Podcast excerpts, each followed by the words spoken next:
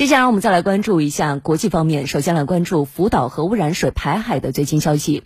日本当地媒体昨天报道说，用于福岛第一核电站核污染水排海的部分设备日前已经启用，这也是相关设备首次开始正式运行。详细情况呢，我们来听央视记者从当地发回的报道。我现在呢是在东京的新桥车站附近，在我身后呢就是福岛第一核电站的运营方东京电力公司的总部大楼。据日本媒体今天报道，福岛核污染水排海的部分相关设备昨天开始启用，这是除试运行外，与核污染水排放相关的设备首次投入运行。据报道，该设备呢用于搅拌核污染水，使其中放射性物质浓度均一化，并测定除氚以外的放射性物质浓度。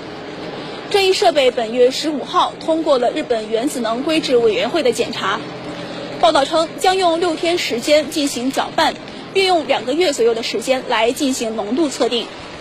该设备位于福岛第一核电站内，名为 K 四的区域，共由三十个容量为一千吨的储罐组成。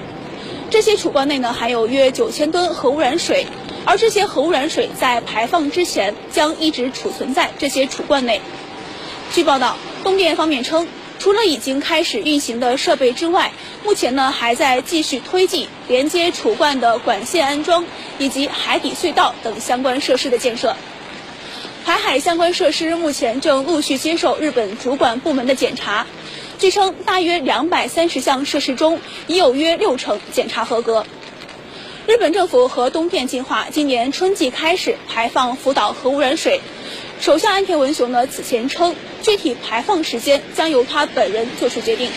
那有关福岛核污染水排海的最新动态，我们也将会继续保持关注。